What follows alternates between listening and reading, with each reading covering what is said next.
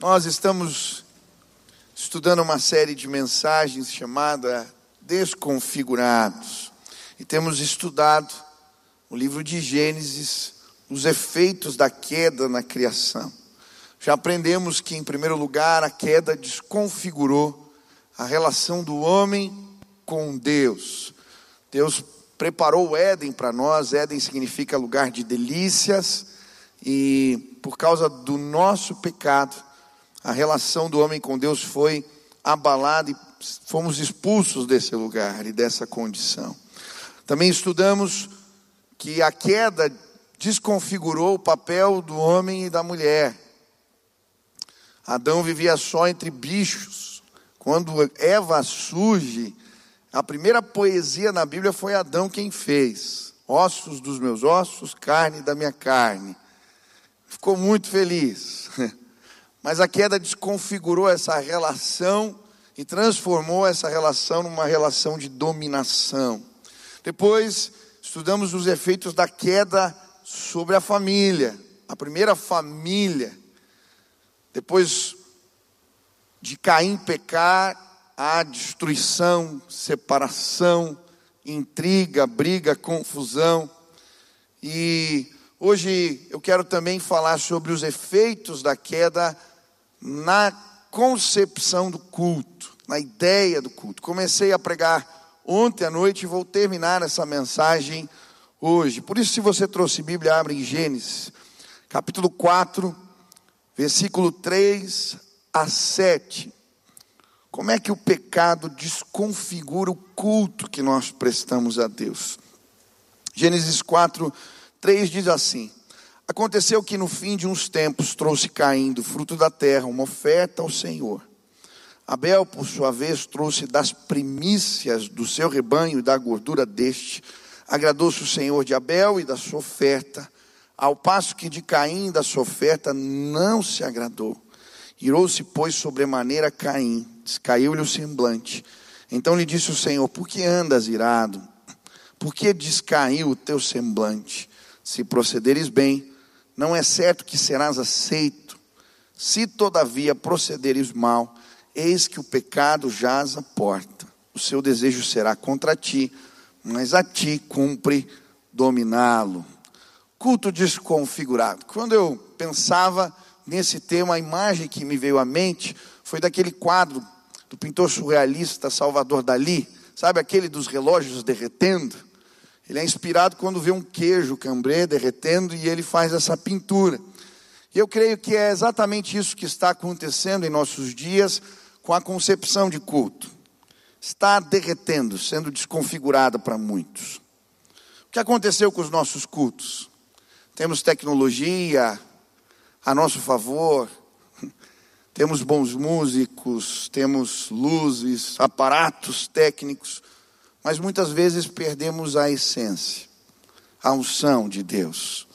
Pregadores cheios de conhecimento, mas que não queimam de paixão atrás dos púlpitos. O que aconteceu com os nossos cultos? Muitas vezes nos tornamos espectadores e críticos que buscam entretenimento, ao invés de adoradores ávidos por mais um encontro com Deus. Aonde estão os desesperados? Os adoradores, como o salmista no Salmo 63, que diz: O teu amor é melhor que a vida, por isso os meus lábios te exaltarão. O que aconteceu com os nossos cultos? Aonde está aquela, aquele desejo pela presença manifesta de Deus? que nos aterroriza e ao mesmo tempo nos emociona. Aonde foi parar aquela atmosfera, ou a busca por ela, aquela atmosfera que nos faz rir e chorar. Chorar porque diante da majestade de Deus nos sentimos tão pequenos, que nos quebrantamos, confessamos pecados, nos arrependemos, nos faz rir porque lembramos da nossa salvação, da vitória de Cristo, e por isso cantamos com alegria. Eu lembro da minha expectativa, logo que me converti ao vir à igreja. Ah, eu queria chegar antes, eu me preparava. Eu lembro dos congressos de avivamento que eu participava, junto com os meus amigos, nós íamos no caminho falando a respeito do que iria acontecer. Eu lembro dos cultos com carinho, quando fomos para uma viagem missionária na África, e era um orfanato, onde fizemos o nosso culto, e as crianças dirigiram o culto, e eu fiquei impactado. Aqueles meninos sem pai nem mãe, mas entendiam que Deus era o seu pai, e eles choravam na hora do louvor, iam às paredes, derramavam suas lágrimas, ministravam com tamanha autoridade, porque eles sabiam que representava se encontrar com Deus. Mas por que, de alguma maneira, o culto está sendo distorcido ou desconfigurado em nossos dias? Eu creio que a pandemia nos ajudou a desconfigurar o culto. Muitos nesse período pararam de ir à igreja, começaram online, depois se acomodaram e depois pararam. Existe um instituto americano, a, PC, a que estima que 27% dos jovens não voltarão às igrejas após a pandemia. As pessoas esfriaram. Também acredito que algumas influências erradas sobre as nossas lideranças, fizeram o culto se desconfigurar. Os nossos seminários, escolas de profetas, de pastores, para conseguirem a graduação, se tornarem faculdade, enviaram muitos dos seus pastores e professores para fazerem mestrado e doutorado em instituições mergulhadas no liberalismo teológico. O liberalismo teológico transforma a fé num arrazoado científico. Jesus é um personagem histórico. Os milagres são mitos. E muitos pastores e líderes que beberam dessas águas começaram a vir para o culto e tentar desmistificar o culto. O que é o culto sem a manifestação da presença de Deus? Eu vim aqui hoje não ver pessoas que eu gosto, eu vim aqui hoje não para um convívio social agradável ou para cantar as músicas que eu gosto. Não, eu vim me encontrar com Deus neste lugar e onde Ele está. Milagres acontecem, pessoas são restauradas, a unção é manifesta, isso é culto.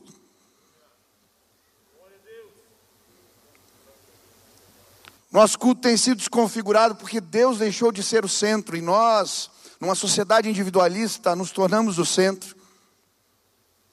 E quando nós somos o centro, o culto vira entretenimento. Eu não presto culto, eu assisto culto. Quando Deus é o centro, eu entrego a minha adoração. Eu venho com as mãos cheias, eu ofereço álcool. Ele é o motivo, não eu. As coisas são desconfiguradas, a palavra adoração aparece na Bíblia a primeira vez, avodar. Quando Abraão está fazendo a sua entrega a Isaac no altar. Culto é isso, uma entrega de louvor, um sacrifício vivo agradável, que despojamos na presença do Pai. O que está acontecendo com a gente? É por isso que Tozer vai dizer que a adoração é a joia perdida da igreja evangélica. É por isso que Jesus vai dizer que Deus procura adoradores que o adoram em espírito e em verdade. Existe um culto sim que agrada a Deus e outro que não o agrada. Isso fica claro aqui. Note que em Gênesis 4, versículo 7, Deus vai dizer a Caim a respeito do seu culto: se procederes bem, não é certo que serás aceito. Deus está falando: olha, eu rejeitei, não me agradou o seu culto. O versículo 5, a Bíblia vai dizer que Deus não se agradou do culto prestado por Caim. Mas por que um culto é rejeitado e outro aceito? Eu gosto de imaginar essa imagem: Caim com cestos de frutas, colocando sobre o altar, esperando algo acontecer e nada acontece. Caim com o cordeiro, colocando ele sobre o altar, e fogo cai do céu. Hoje eu quero trazer algo à presença de Deus que o agrade. Hoje eu quero que o fogo caia e consuma aquilo que trouxemos ao Senhor. Ele é o centro, Ele é o motivo, Ele é a essência da nossa adoração. Se existe um procedimento certo, um jeito certo, eu quero aprender. Quantos desejam isso? Ontem eu estudei aqui no culto de sábado que o culto desconfigurado é o culto, em primeiro lugar, que desassocia o rito da vida. Note que Deus fala que ele se agradou de Abel e, consequentemente, da sua oferta. Deus não se agrada de Caim e, consequentemente, da sua oferta. O culto que desassocia o rito da vida, Romanos vai dizer que ele é loucura. É um culto irracional. Porque o que Deus espera de nós é que entreguemos as nossas vidas como sacrifício vivo e agradável ao Senhor. E ontem eu falei do Deus que está por detrás dos ritos. Os ritos apontam para eles, mas existe um Deus que você pode encontrar por detrás dos ritos. E uma multidão entregou a vida a Jesus porque conhecia os ritos e não conhecia a pessoa de Cristo. Se você veio a esta casa e não conhece a Jesus, hoje eu quero te apresentar. Eu encontrei um Deus além dos ritos e ele transformou a minha vida. Quantos foram transformados da mesma maneira? Aleluia! Ontem também estudamos que o culto desconfigurado é o culto sem zelo ao Senhor. Caim entregou uma parte da colheita. Abel entregou a primícia do melhor do seu rebanho. Ele sabia quem Deus era. Não existe culto verdadeiro quando não conhecemos a Deus, quando sabemos e entendemos a Sua majestade, a Sua grandeza, quem Ele é. Ah, não nos apresentamos de qualquer jeito, entregamos o melhor para Ele. Amém? Mas hoje eu quero continuar. Quem está comigo aqui quer aprender da palavra de Deus? Você quer entregar um culto que agrada a Deus? Terceira lição. Culto desconfigurado é que o uso sagrado para mascarar a sua rebelião. Para mascarar a rebelião. Judas capítulo 1, versículo 11 vai falar a respeito de Caim. Ele diz assim: Ai deles, pois seguiram o caminho de Caim, buscando lucro caíram no erro de Balaão e foram destruídos na rebelião de Corá. A ideia aqui é o uso do sagrado para esconder a minha rebeldia. E note que esse é o mesmo pecado, quando ele fala de Caim, Balaão e Corá, os três cometem o mesmo erro, usam o sagrado para esconder sua rebelião. Corá faz uma revolta com os levitas, contra Moisés. Eles estão ornamentados, bem aparados, com os incensários nas mãos, mas tudo aquilo mascarava a sua rebeldia. O mesmo acontece com Balaão. Eu creio que os seus ornamentos, ele sai, apesar de Deus falar três vezes para ele não ir, ele vai tentar amaldiçoar o povo de Deus. Por trás de uma espiritualidade, aquilo escondia a sua rebeldia. O mesmo Caim, olhe, a Bíblia vai nos mostrar que ele toma a iniciativa de cultuar. Antes de Abel, ele toma a iniciativa. Mas em 1 João a Bíblia vai dizer porque as suas obras eram más. Ele queria mascarar a sua rebeldia. Isso atrai juízo de Deus. Saul faz exatamente isso. Quando ele vai para a sua primeira batalha, sua primeira, segunda batalha, segunda guerra, ele sai para a batalha, mas o profeta Samuel tinha dito para ele esperar e não tomar dos despojos de guerra, porque era para consagrar ao Senhor. Ele desobedece.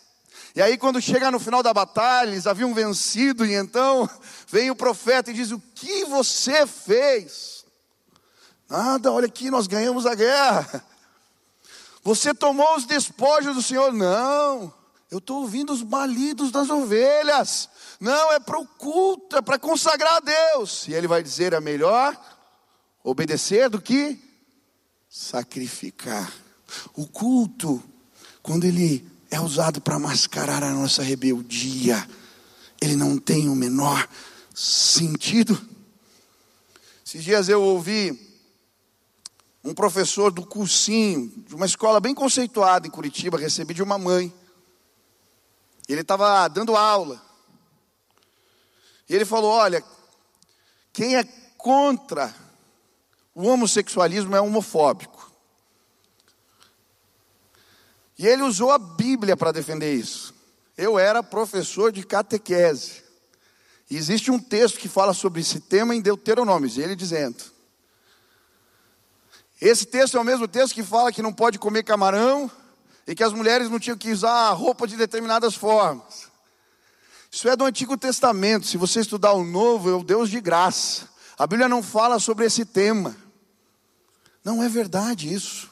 Romanos capítulo 1 fala sobre esse tema. 1 Coríntios capítulo 6, versículo 9 fala que esses não herdarão o reino querido. Eu não sei qual é a corrente que você acredita. Mas cuidado para não usar a palavra de Deus, usar o sagrado para tentar mascarar a rebeldia. Isso Deus detesta. Cuidado. Eu lembro de um amigo meu, na adolescência, nós crescemos juntos na igreja, e quando ele chegou na faculdade, ele foi estudar direito e se desviou. E nesse período ele tinha uma habilidade para interpretar os textos, uma habilidade de comunicação, e ele começou a usar aquilo para defender desvalores. Ele usava a própria palavra e ele conseguia confundir a muitos. Cuidado! A Bíblia, quando fala desses movimentos, no livro de Judas, ela diz que pessoas que fazem isso vão sofrer consequências. Olha o que diz Judas capítulo 1, versículo 12 e 14: Estes homens são como rochas submersas em vossas festas de fraternidade, banqueteando-se juntos sem qualquer recato rochas submersas, fazem naufragar a fé de muitos. Pastores que a si mesmos se apacentam, não estão interessados verdadeiramente com o que a palavra de Deus diz, mas em, de em defender o seu ponto de vista. Nuvens sem água, impelidas pelos ventos, cuidado. Tem aparência de coisa boa, mas não refresca a alma, não cura. Árvores em plena estação dos frutos, desprovidas duplamente mortas, desarraigadas não tem profundidade e não gera frutos. Ondas bravias do mar que espumam as suas próprias sujidades, só causa briga, contenda, conflito. Sabe espuma do mar? Mas o que revela é só sujeira depois. São como estrelas cadentes, ele fala. Estrelas errantes, para os quais tem sido guardada a negridão das trevas para sempre, estão apagando espiritualidade está morrendo. Cuidado, não mascare a sua rebeldia. Jesus, quando chega na casa do Senhor e encontra aqueles vendedores, eu sempre achei que foi um ímpeto de Jesus, chegou ali e virou tudo. Não, ele foi fazer um chicote. Ele entrou naquele lugar, ele disse: Isso aqui não é culto, isso aqui não é culto. A casa do Senhor é casa de oração para todos os povos. É lugar de consagração, onde eu sou confrontado nos meus pecados, porque eu sou pecador e você também, todos nós somos. É lugar onde as verdades de Deus nos confrontam. É lugar onde temos sim que abrir o coração para ouvir a voz de Deus e Ele, que é santo, vai nos exortar, nos corrigir. Ele nos ama. Você não pode prestar culto do seu jeito e viver a vida do seu jeito. Cuidado. Jesus, quando fala dos líderes espirituais do seu tempo, ele fala: olha, vocês usam borlas, aqueles saiões, filactérios, eles colocavam na testa um versículo pendurado, mas são como sepulcros caiados. O que, que é isso? Eles passavam cal nos sepulcros, porque o povo, quando fazia a procissão para Jerusalém, se eles pisassem nos túmulos, eles não podiam participar da celebração, ficavam impuros. Então começaram a pintar com cal e aquilo ficava bonito. Quando o sol batia, resplandecia. Jesus vai falar para eles: vocês estão como sepulcros caiados, bonitos por fora, mas dentro tem tanta coisa que não agrada a Deus. Cuidado, nós podemos fazer o rito certinho, vir à igreja toda semana, mas não deixar Ele mexer nas podridões da alma que precisam ser tratadas.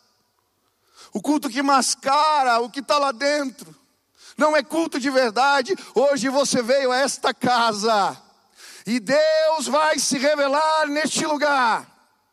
Ele me trouxe aqui e te trouxe aqui, porque Ele quer transformar as nossas vidas por completo. Se deixe tratar, se deixe tratar, pare de brigar. Embaixe os punhos e deixe ele falar com você. Abaixe os punhos, pare de criar contenda, ser como a onda que espuma, não. Hoje Deixe Ele tratar a sua alma e você jamais será o mesmo. O culto verdadeiro é isso, ele não mascara as rebeldias, ele se deixa tratar. Eu não quero me esconder por detrás de um terno e de uma palavra eloquente, não. Eu sou aquele que precisa da graça de Deus e da intervenção do alto. Eu não quero me esconder por trás das músicas bonitas de uma liturgia ou de uma igreja pomposa, não. Eu quero que a graça de Deus me alcance mais uma vez. Eu quero que Ele se agrade de mim. Quantos desejam isso? Aleluia! Mas o culto desconfigurado também é um culto sem fé. Hebreus também fala de Caim. No capítulo 11, no versículo 4, olha o que diz. Pela fé, Abel ofereceu a Deus um sacrifício superior ao de Caim. Pela fé, ele foi reconhecido como justo. Quando Deus aprovou as suas ofertas, embora esteja morto, por meio da fé, ainda fala. Sem fé, o nosso culto não agrada a Deus. Foi a fé de Abel que lhe fez entregar uma oferta superior. Existe isso, oferta superior. Uma das tentativas do inimigo para desconfigurar o culto é torná-lo seco, esfriá-lo, vazio de fé. É por isso que Hebreus 11, 6, a continuação do texto, está falando do culto de Caim e de Abel. Ele vai dizer assim: sem fé é impossível agradar a Deus. Existe uma oferta superior. Existe um culto que agrada a Deus. E esse culto é mergulhado no ambiente de fé. Quando a fé acaba na nossa devoção, na nossa prestação de culto, as expectativas acabam. A expectativa de estar na presença de ver o fogo descendo sobre o altar, a expectativa de termos um encontro que impacta, que transforma as nossas vidas completamente, a expectativa ao sairmos de casa, o que Ele vai fazer hoje, o que eu vou entregar, Ele vai aceitar a minha oferta. Eu lembro de uma ilustração que eu ouvi de um pregador falando de alguém que foi atropelado por um caminhão, esses de transporte, a 120 quilômetros por hora. E essa pessoa então depois aparece dizendo que nada aconteceu com ela. Isso é impossível. Nós estamos na presença de Deus. Ele é muito maior do que qualquer caminhão de qualquer transportadora a 120, 130, 160 quilômetros por hora, não tem como termos encontros com Deus e não sermos transformados. Se a presença vier, se a fé for restaurada, a glória do Senhor vai nos tocar de novo. Eu lembro dos cultos na África, aquelas senhoras vinham com as roupas de festa, andando quilômetros, com aquela multidão de filhos. Eles não tinham hora para voltar. no meio da miséria, a maior riqueza que tinham, o melhor dia da semana era o dia de cultuar ao Senhor. Eles passavam o dia na igreja. Começava de manhã, quatro horas de culto. Na hora das ofertas, eles vinham dançando e celebrando, trazendo seus presentes ao Senhor de todos os tipos que você pode imaginar, ninguém ficava de fora. Depois eles comiam em comunidade, cultuavam de novo, e depois de novo, e depois de novo, porque havia expectativa, e ah, eu vi coisas acontecendo nesses lugares, que muitos de nós passam a vida sem ver. Havia fé naquela comunidade simples, que cultuava a Deus de todo o coração. O que aconteceu com as nossas expectativas? Eu fiquei imaginando uma família se preparando para o culto. Os pais vestem as crianças com roupas festivas. A menina pergunta no café: por que estamos com essas roupas? Hoje vamos encontrar alguém muito importante, diz o pai. É a pessoa mais especial que eu conheço e nós queremos agradá-lo. Como nós podemos agradar Jesus? E aí o filho fala: Eu vou fazer um desenho para ele.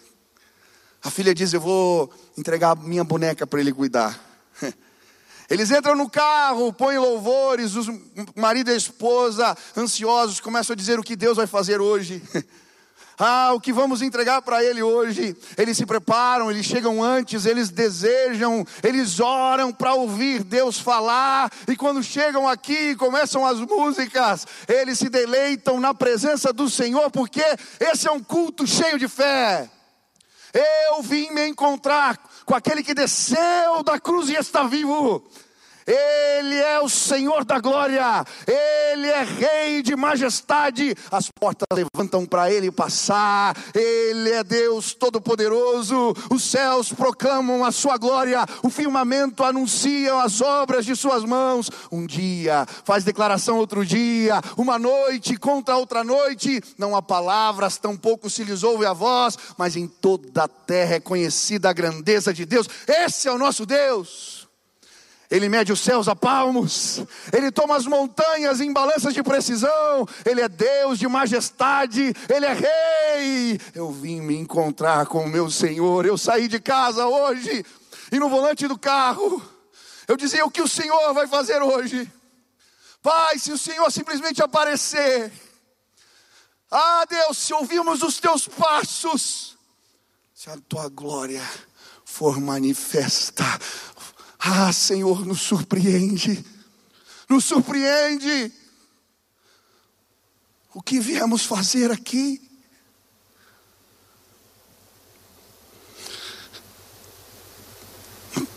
Foi essa expectativa que tomou conta dos corações dos discípulos.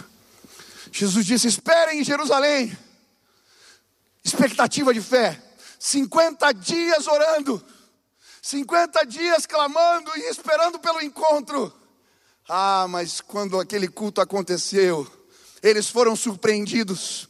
Quando o Espírito foi derramado, ah, nem as melhores expectativas daqueles homens podiam imaginar que eles veriam línguas de fogo sobre a cabeça dos seus amigos que eles pregariam, profetizariam, que três mil se renderiam ao Senhor, eles não podiam imaginar, mas um culto cheio de fé atrai a presença do Senhor. Onde estão os sedentos?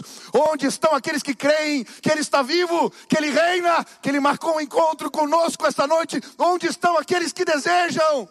Ver a face do seu Senhor, ouvir a voz dele, ele pode se revelar, ele faz milagres ainda hoje, ele vai entrar nesta casa hoje, vai tocar em pessoas, ele está vivo. Se isso não existe, nada aqui tem sentido.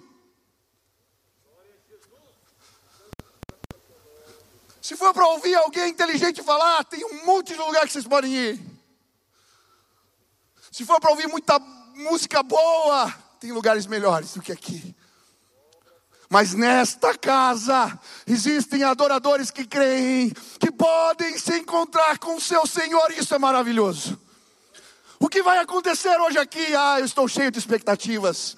Deus vai aceitar a minha adoração. Eu vim no carro dizendo, Pai, eu tenho uma mensagem para te entregar hoje. Não é para eles, é para o Senhor. Recebe, Deus, a minha mensagem, a minha palavra. Hoje eu creio, fogo vai descer sobre este altar. Deus vai nos tocar aqui.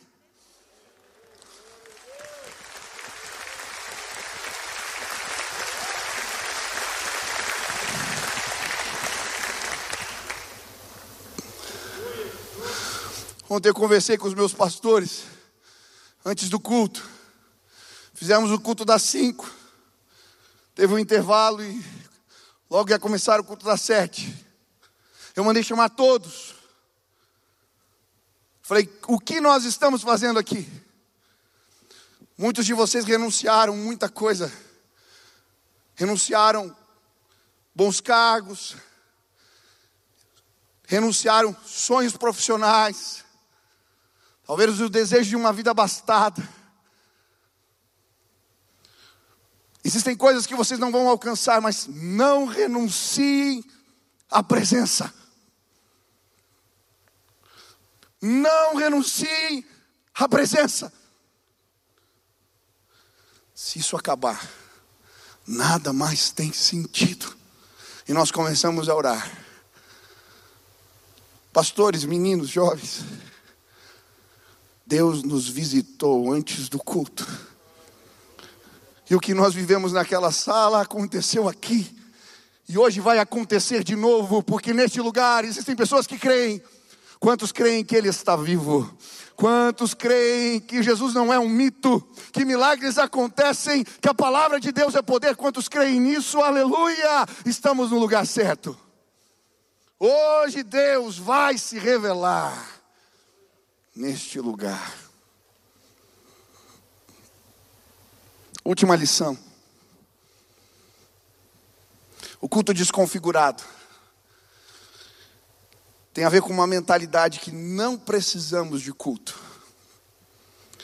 A Bíblia diz, Gênesis 4,16: E Caim se retirou da presença do Senhor e habitou na terra de Nod, a leste do Éden. Caim, na sua revolta por conta do seu pecado, ele se afasta de Deus. E ele começa a crer que ele podia construir uma civilização sem Deus. Mas o que me chama a atenção não é o fato de Caim ter compreendido, não é o fato de Caim desenvolveram uma mentalidade de que não precisava cultuar. Teu irmão passando mal aqui. Quero pedir para a igreja, desde que as pessoas vão acudir, os que estão na fileira só, saiam para que a gente possa ajudar esse irmão querido. Quero pedir que todos fiquem de pé. E nós vamos levantar um clamor agora, enquanto os médicos, o pessoal vai chegando. Olhem para cá, queridos, deixem o pessoal trabalhar. Vamos orar aqui. Pai, nós te agradecemos. A tua presença é boa. E eu quero pedir agora que o Senhor visite o teu servo aqui. Que hoje nesta casa o Senhor possa derramar cura que o Senhor possa fortalecer essa família. E que todo levante do inimigo em relação à obra que o Senhor quer fazer e realizar, hoje aqui, caia por terra, em nome de Jesus. Nós queremos, Pai, ouvir a tua voz, nós desejamos, Pai, a tua intervenção, queremos entender o que o Senhor quer fazer e quer realizar entre nós. Fala conosco, Pai. Fala conosco, em nome de Jesus. Amém. Continue de pé mais um pouquinho. Eu já estou terminando. A Bíblia nos fala que essa mentalidade que não precisavam cultuar não ficou só sobre Caim. O que me chama a atenção é que os que ficaram também pararam de cultuar. A Bíblia vai dizer só quando Enos nasce que eles voltam a invocar o nome do Senhor. Enos é o filho de Sete, filho de Adão. Ele nasce quando Sete tinha 105 anos. Eles passaram mais de um século que ficaram sem invocar o nome do Senhor. Mas por quê? Por que isso aconteceu? Por que os que ficaram pararam de cultuar? Eu creio que por causa da dor. Perder um filho é algo irreparável, perder dois, um morre e o outro vai embora. Quando nasce sete, sabe qual que é o significado desse nome hebraico? Compensação. Mas não tem como compensar um filho perdido. Quando vem Enos, aí se passa a invocar o nome do Senhor. Ele é o filho da restauração. Ele aponta para Jesus. E sabe, eu creio que nesses dias muitos pararam de cultuar, não porque não acreditam no valor do culto, simplesmente pararam esfriaram. Perderam pessoas, estão machucados. Eu não sei você, mas eu, quando estava com dores na minha alma, eu não tinha vontade de orar. Muitas vezes eu não tinha vontade de ler a Bíblia. Eu não tinha vontade de levantar da cama, quanto mais ir à igreja ou ir a um culto. Eu não tinha vontade de cultuar. Podem sentar agora, irmãos que está acontecendo nos nossos dias é que existem pessoas machucadas.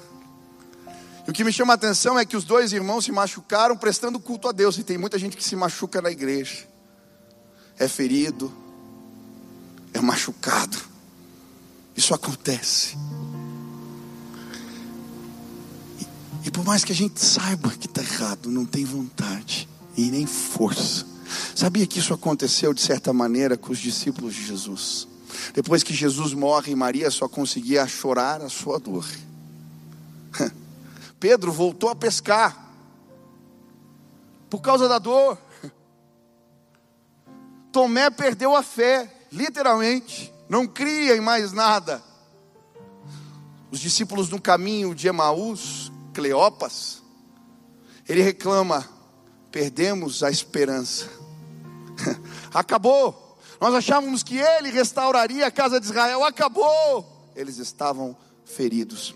Nessa pandemia existe uma multidão de pessoas feridas e machucadas.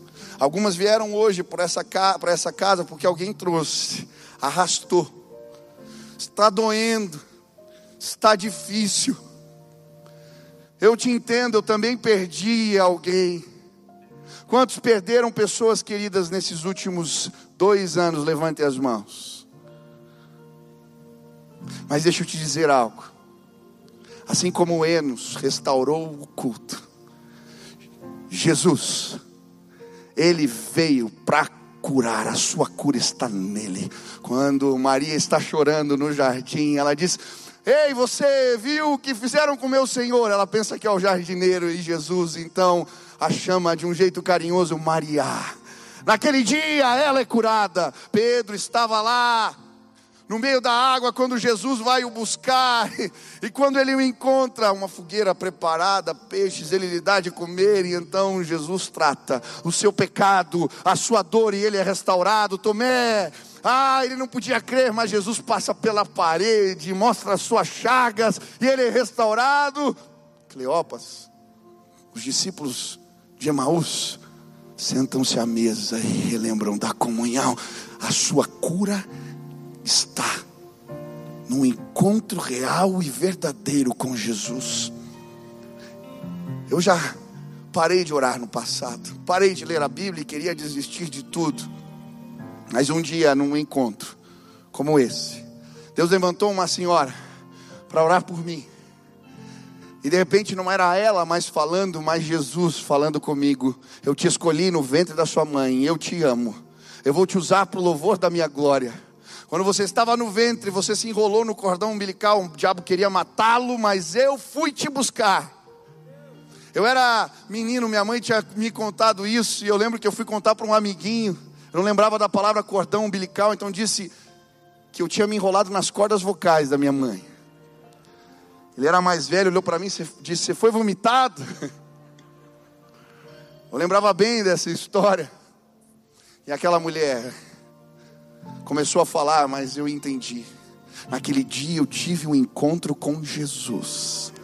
Ah, naquele mesmo dia eu comecei a cultuar de novo. Eu peguei meu violão, eu entrei no quarto do acampamento, eu fiz música para Deus. Ah, existem pessoas machucadas nessa casa.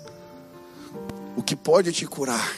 Você que está me ouvindo pela internet, você que está em casa e ligou a televisão, hoje Jesus marcou um encontro com você na sala, no quarto, no carro, não importa. Hoje Ele vai te curar. E essa mentalidade vai embora, porque cultuar dá prazer, traz alegria. É uma experiência tremenda quando Deus nos visita. Quantos querem encontrar a face de Deus? Quantos querem ter um encontro com Jesus curador esta noite? Quantos querem prestar culto, não assistir culto. Quantos querem entregar algo que atraia? O fogo de Deus hoje vai cair sobre este altar. Esta é minha oração e o meu desejo em nome de Jesus. Se Deus falou contigo hoje,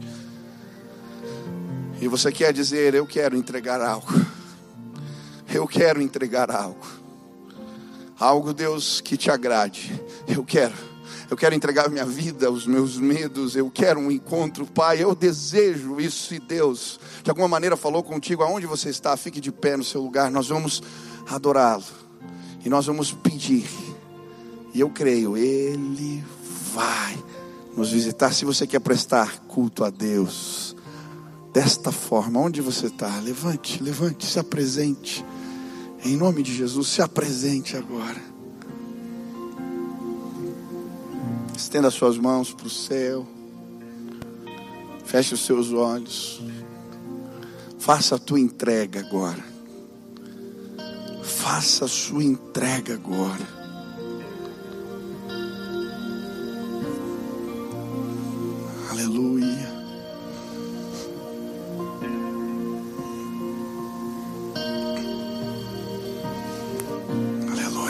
Diga eu preciso do Senhor.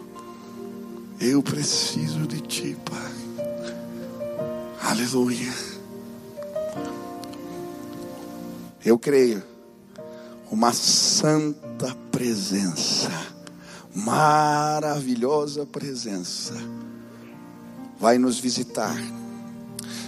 E eu queria te convidar a clamar por essa visitação, porque depois quando a majestade de Deus, a glória do Senhor tomar forma nesse lugar, eu vou convidar pessoas a entregarem a sua vida para Jesus e elas vão se converter. Porque Deus vai se revelar nesta casa hoje. Quantos creem nisso? Aonde você está, eu quero te convidar agora a orar e aclamar: Deus revela a tua majestade. A música vai tocar uma vez, uma estrofe, enquanto isso nós vamos orar. Vamos pedir Vamos entregar os nossos louvores, a nossa gratidão a Deus. E a maior oferta de todas, em seguida vai acontecer: pessoas vão entregar a vida no altar, e o Espírito Santo vai morar nelas. Quantos creem que isso vai acontecer? Amém? Abra sua boca agora e comece a invocar o nome do Senhor. Comece a orar em voz alta e pedir: Deus, vem nesta casa. Recebe aquilo que eu te entrego, que eu te ofereço em nome de Jesus. Pai querido, eu quero clamar. Teu nome, ó Deus, é exaltado, exaltado, é exaltado. Teu nome, ó Deus, é exaltado, é exaltado, é exaltado, exaltado é exaltado, é exaltado, é exaltado, exaltado és, exaltado,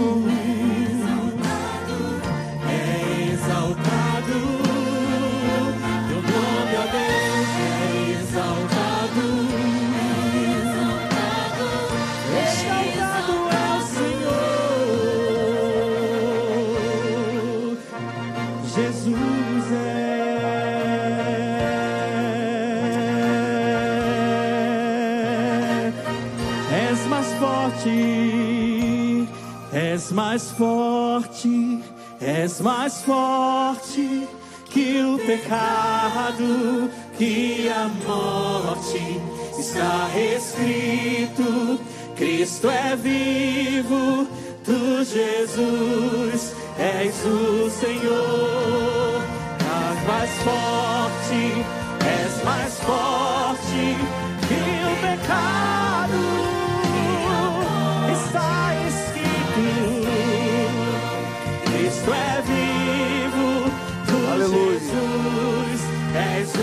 Senhor. Está escrito: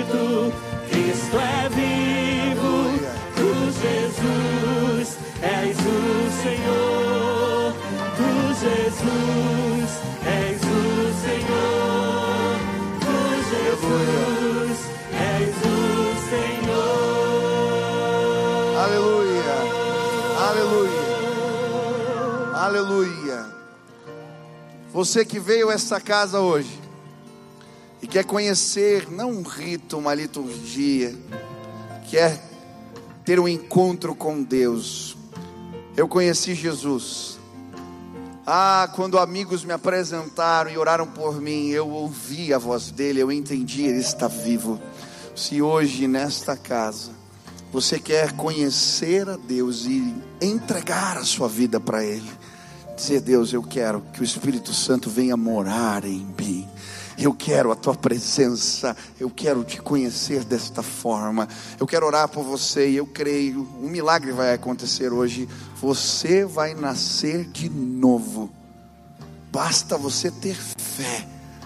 Se existe alguém que hoje quer tomar essa decisão, onde você está, levante sua mão bem alta. Eu quero orar por você. Deus abençoe, Deus abençoe, Deus abençoe, Deus abençoe, Deus abençoe, Deus abençoe, Deus abençoe, aleluia. Queridos, eu quero pedir, venham aqui à frente, pede licença, eu quero orar por vocês. Deus vai marcar a vida, pede licença, pode vir, pode vir. E aí, querido?